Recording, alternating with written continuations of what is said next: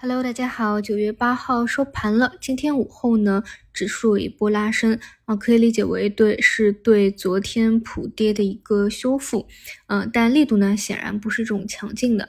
下周会不会再去下探一下？这个呢，你从事件的角度来说啊，一定是跟像汇率啊息息相关的。你看，截止到现在。离岸人民币对美元呢，还是在不断的贬值啊，已经是到了七点三六了，然后现在还是在去探的一个过程当中，嗯，所以周末怎么样，还是得去密切观察一下啊。如果说一直贬值的话啊，确实还有可能往下去探一探，但基本上呢，如果你是要从一个嗯自身的市场自身的啊这股市的结构来说。啊，确实也不多啊。我也给大家讲，我是把之前的一个三零五三点当成已经探出低点来去看市场的。那基本上后面一周呢，我觉得。呃，包括后面一个月吧，如果啊这个华为线的延续性能够继续的话，那就是低位不断挖掘分支，高位不断有辨识度高的个股打开空间啊。基本上最大的热点还是或者说最大的弹性，理论上还是会围绕这个展开啊。其实这就有点像什么呢？就是像上半年的 AI 嘛。其实你没有 AI，你会去想到很多别的。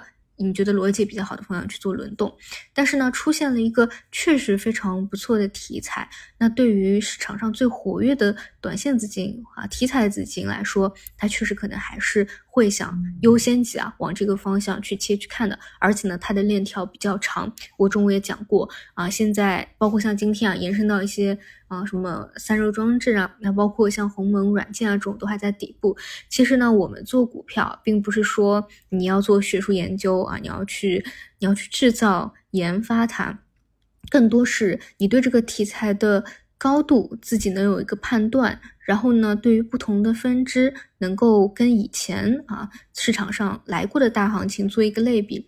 比如很多人说啊，就会把现在的芯片啊，嗯，光刻机啊，当做是 AI 当时的硬件，像鸿蒙啊之类的，当成是当时的呃那个的应用啊来去看待，我觉得都是挺好的一个理解啊。那还有一些比较边缘的，对吧？然后底部不断的拉涨啊，也有一个趋势的高度出来，嗯，所以啊，还是不断的一个是偏低位的，就是看出来什么新分支吧。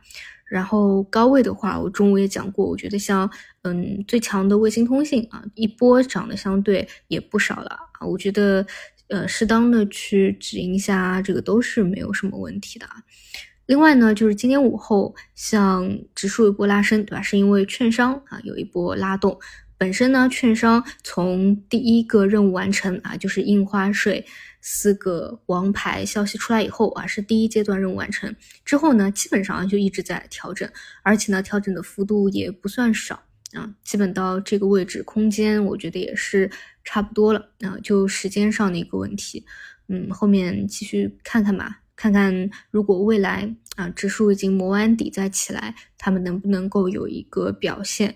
好的，差不多就这些吧，那我们就。下周一再见，祝大家周末愉快。